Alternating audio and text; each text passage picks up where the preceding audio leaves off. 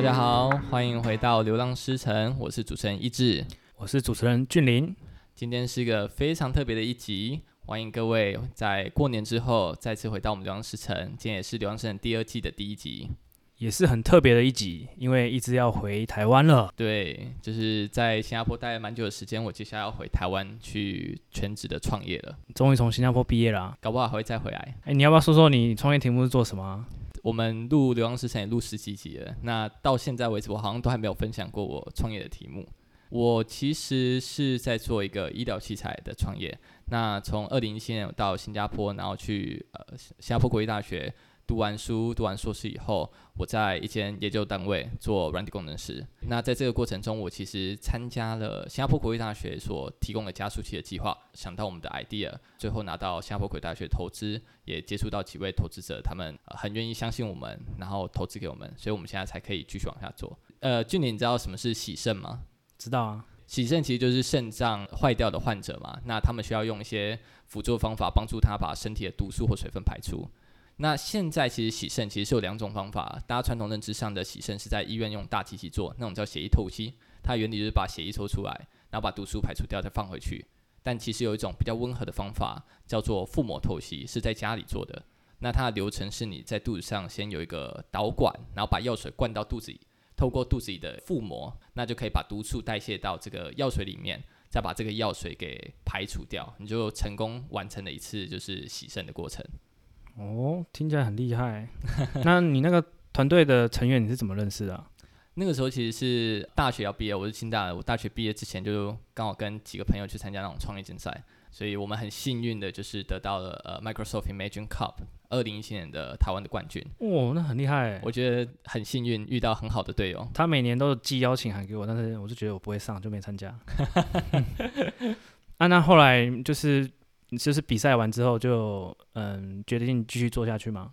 呃，其实当初会得奖，我想应该团队大家都蛮意外的，那也是一个非常好的肯定。所以后来就是确实我们团队有一些人选选择离开，那我去读书的同时，我也是 part time 在帮助团队继续往下走。对，嗯、那那个时候我们做的题目是叫尿量监控的一个 idea，嗯，就是放在加护病房里面，帮助护理师去自动的监测说你这个患者到底流出的尿液是多少。这个对他们肾脏相关的一些疾病是一个很重要的一个指标。哦，所以你之前一开始是是做尿液分析，知道有多少尿液排出，然后尿液的状况怎么样.对。然后后来就是换题目换成洗肾的腹膜透析。没错。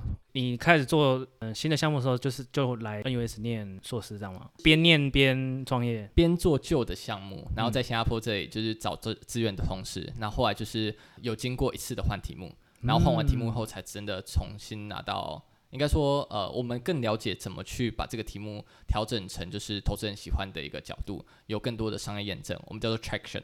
对，嗯嗯，也因为这样，所以最后才终于拿到一个呃投资，我们第一笔投资。这么快就拿到投资，很厉害。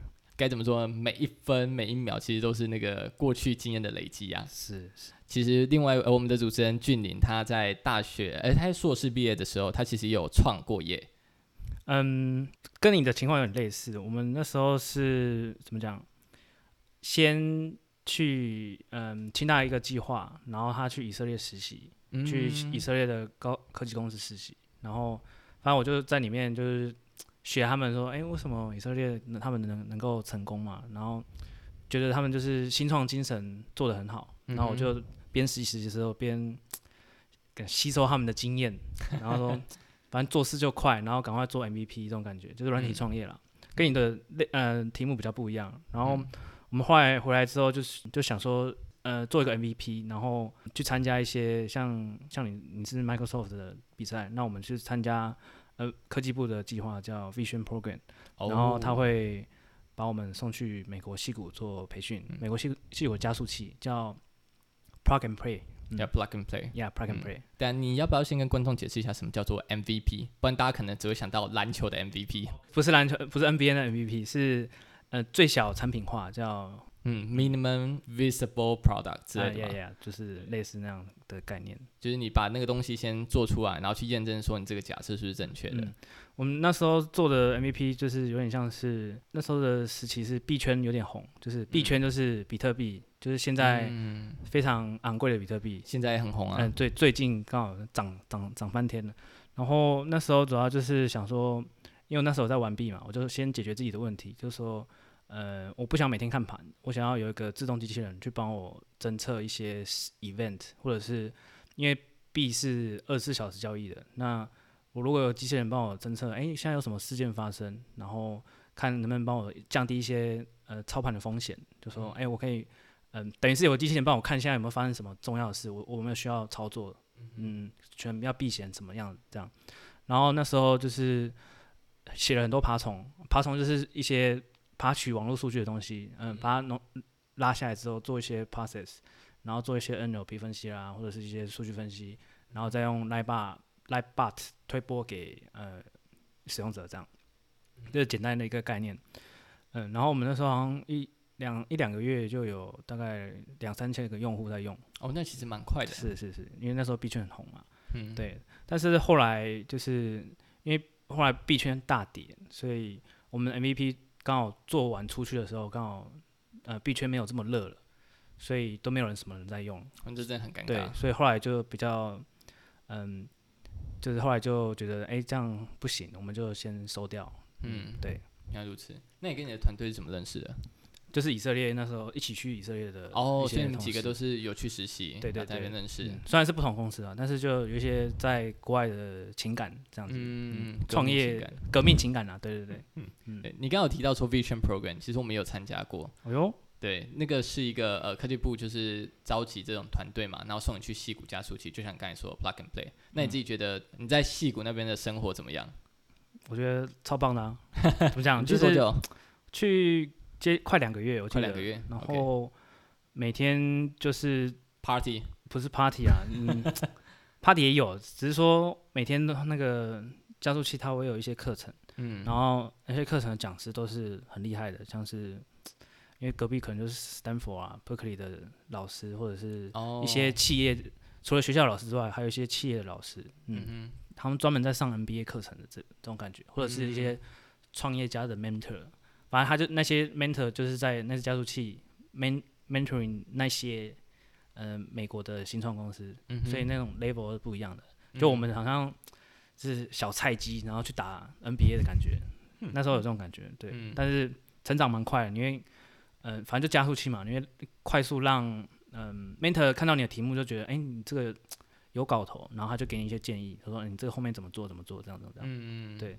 但是后来还是没料到，就是币圈大跌嘛，所以市场变得很冷，嗯、所以，嗯，现在后来想一想，我们说不定当初直接买币就好了，就不用创业了，你就直接退休了，按照现在的价格，呃、不想努力了，这样，阿姨我不想努力了，嗯，不，我觉得那个你创业经验应该某方面还是对于你未来的，不论是职业发展或者选择到国外工作，应该是有有一些帮助或影响的吧？对，我觉得，嗯，影响是蛮大的，因为。我觉得创过业人应该就会比较知道市场，或者是嗯工作做的时候，你该往什么方向做？嗯、怎么讲？就是哪些是大家重对，哪些是痛点，然后哪些可能是主管的痛点，或者是、嗯、呃在上层的痛点。然后你如果能帮他解决这个，嗯，当然就是会升的比较快，或者是会有比较多 contribution、嗯。对。对，某方面就是你了解老板想要看到什么，是是是，那他就变成一种向上管理。对对对对，不愧是向上管理大师训练。没有没有没有没有，我不是时间管理大师就好。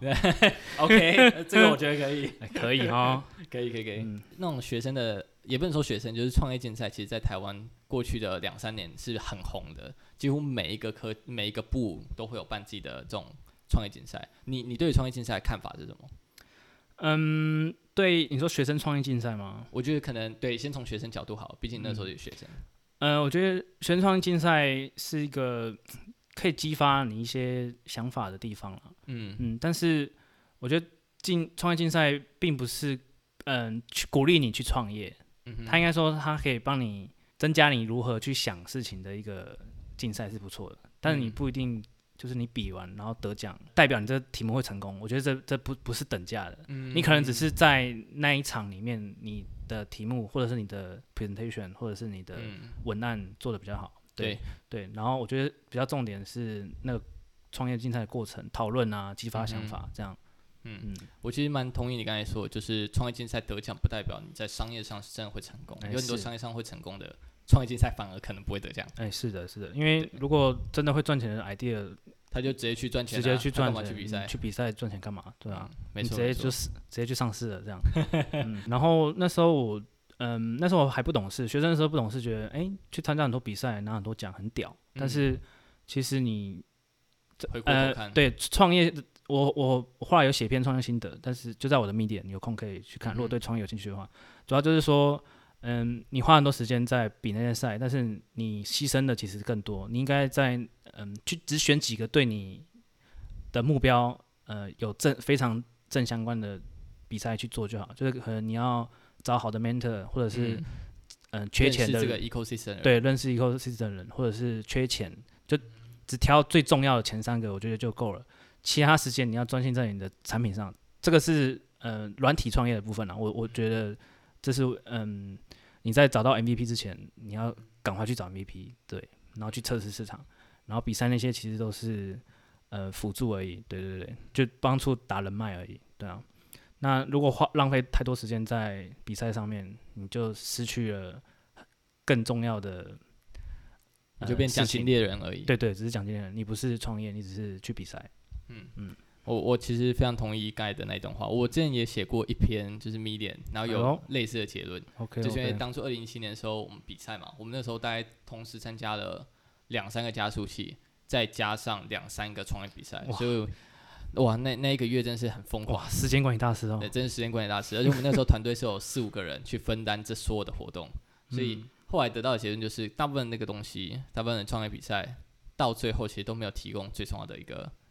那个资源就是钱，嗯，因为如果你到最后可能真的要把这个东西往下做，你需要 full time，full time 是要付薪水的，对，这才能确保说你这个东西可以真的有人全职的去完成它嘛，你效率才会高，嗯，对，所以呃，正是时间到头来很重要。可是我也必须说一句老实话，你在当下你很难分辨得出来说这个创业比赛，或是说这个活动到底你能不能遇到对的人，那其实对当下的我们是很难过分辨的，嗯嗯嗯，对。可是我觉得创业比赛它呃，它是一个很适合你去呃了解自己适不适合创业的一个方法。嗯，有些人可能去了创业比赛，他知道说他不适合创业。我觉得这是一个非常重要的收获，因为毕竟不是每个人都呃喜欢这种非常高压而且可能没有回报的一个过程。嗯，这很同意。嗯，对，不适合创业就赶快止损。嗯嗯，没错。那你觉得学生刚毕业就创业的想法怎么样？我我个人。的想法是我其实不太建议学生刚毕业去创业，因为，呃，你不管在硬实力、软实力都还没有有一定的程度，那你可能就是只在摸索。嗯，嗯那，呃，就是细细谷那边的，就是创业成功率就已经这么低了，统计出来的成功率在几趴？我忘记了，很低很低，趴这样，呃，可能更低，就是好像成功。判断是可能是十年后 IPO 成功的哦，我、嗯、靠，那种已经这个是真的是蛮严格的，已经很很超低这样子。然后，嗯，所以你学生就创业的话，就是没什么经验嘛，嗯，你就等于是在丛林在摸索。所以，嗯，但是我觉得你趁早去认识你是不是创业，或者是你未来是不是要走这条路，也是不错的啦。嗯哼嗯，但是如果要我再来一次的话，我可能不一定会选择创业，嗯、我可能会就去做一些 MVP 就好。嗯嗯，等于说做一些 project 就好，不会花到那么多的时间。对对对对对啊，花到我头发都白了这样，因为你要一直想 idea。哦，这是真的。当然，你钱在烧啊，商业验证才是最重要的。你钱在烧，你这样等于是两头烧。嗯，没有错。你那时候是硕二对不对？等于说那时候在写论文。对对，我那时候就算是牺牲，嗯，半年。就是延毕半年，对对对对，就是不是说牺牲啊，就是那半年时间都在用创业，因为没时间写论文嘛。嗯，所以你教授 OK，你延毕啊，他他哪管你？哦，你说你没有进度，然后他就不会让毕业？对啊对啊，就是没进度没不能毕业啊。你有跟你教授说这件事吗？还是就自然而然？自然而然就会这样。OK，因为你你进度没到，他就不会让你走啊。嗯，而且对，呃，我我觉得有一点点不一样的看法，就是。毕业就创业，它有它的好处或坏处。因为我的情况其实很很接近这件事情，就是我那时候大学毕业，我们就开始创业。然后后来我是来新加坡读硕士，但我的伙伴其实就直接呃 full time。嗯，对。当然有其中有一位后来就是撑不下去就先离开了。那有一位坚持到现在，跟我们到第二个题目。对我非常的感激这两位，因为我觉得大学毕业就 full time，而且是领非常微薄的薪水，真是非常非常的不容易。那这也是第一个学生创业遇到问题，就是。你大学刚毕业，你没有积蓄，那你要怎么生活？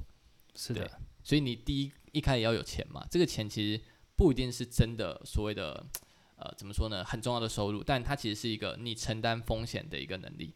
嗯，你要先有承担风险的能力，你需要有一笔可能一开始的起始资金。那接下来你再去做创业各种 idea 的呃验证啊，你可能都会需要买器材啊，或是买一些我不知道，可能软体方面可能比较少，但硬体方面一定要买一些电子材料嘛。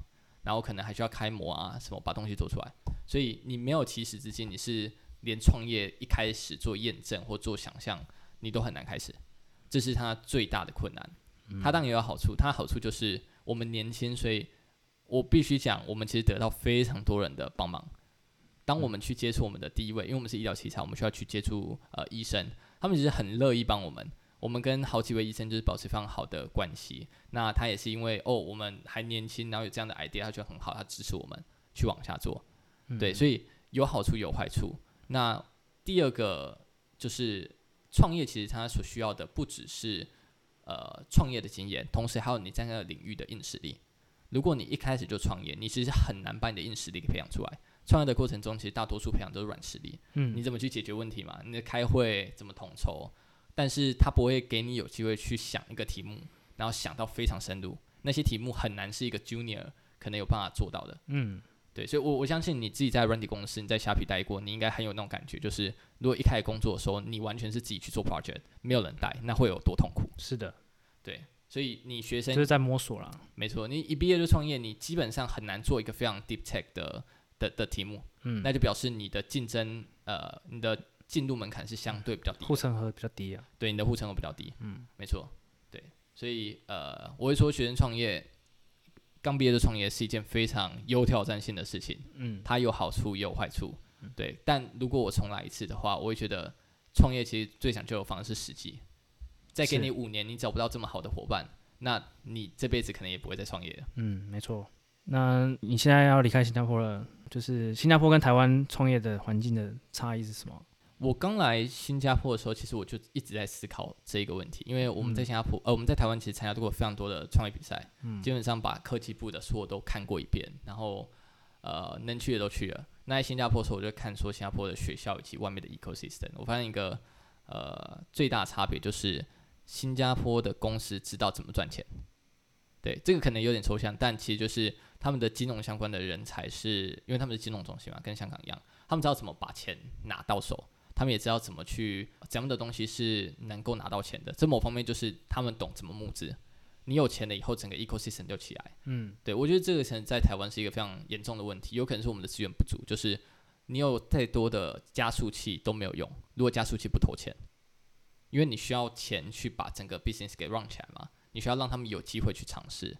那老实讲，在台湾最近越来越多，最近越来越多呃科技创业然后成功的人回到台湾去开自己的 VC，嗯、然后就是投资这种超早期团队。嗯，对，这些超早期团队就是可能还没有营收，然后有一些概念，然后有做了一些验证，那个时候还是非常的风险非常的大。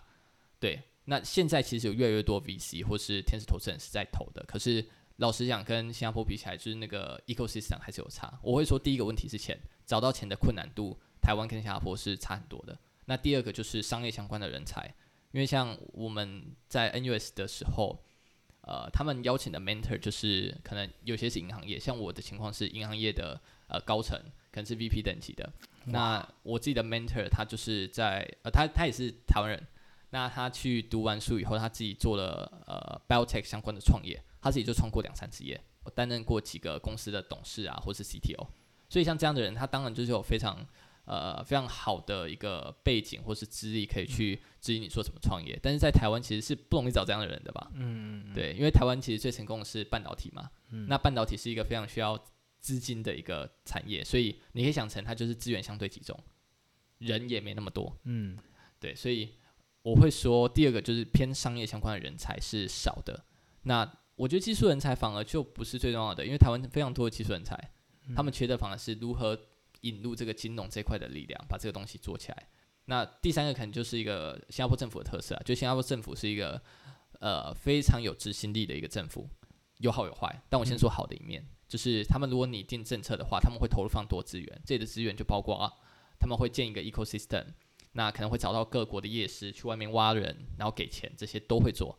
对，那这一块在台湾就是比较难做到，所以我觉得这三个面向就是我看到在新加坡呃比台湾好好的地方，但不是说台湾就是呃不可取。对，但最关键的其实就是呃成功率啦，因为你有好的 ecosystem，其实你提供的成功率就是可能增加零点零五 percent 之类的吧。嗯，对对，可是你就是增加了一点点，很重要啊，对，嗯。那除了创业的之外，那你觉得新加坡有什么嗯优缺点？优缺点哦，你是说生活上的优缺点还是？对啊，生活上的优缺点。生活上的优缺点，我觉得新加坡是一个蛮适合工作，但不太适合生活的地方。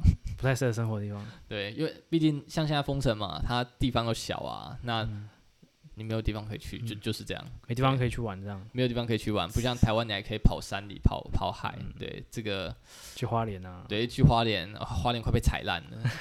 对，现在国内旅游超级盛行嘛。嗯，那你来新加坡最有收获的是什么？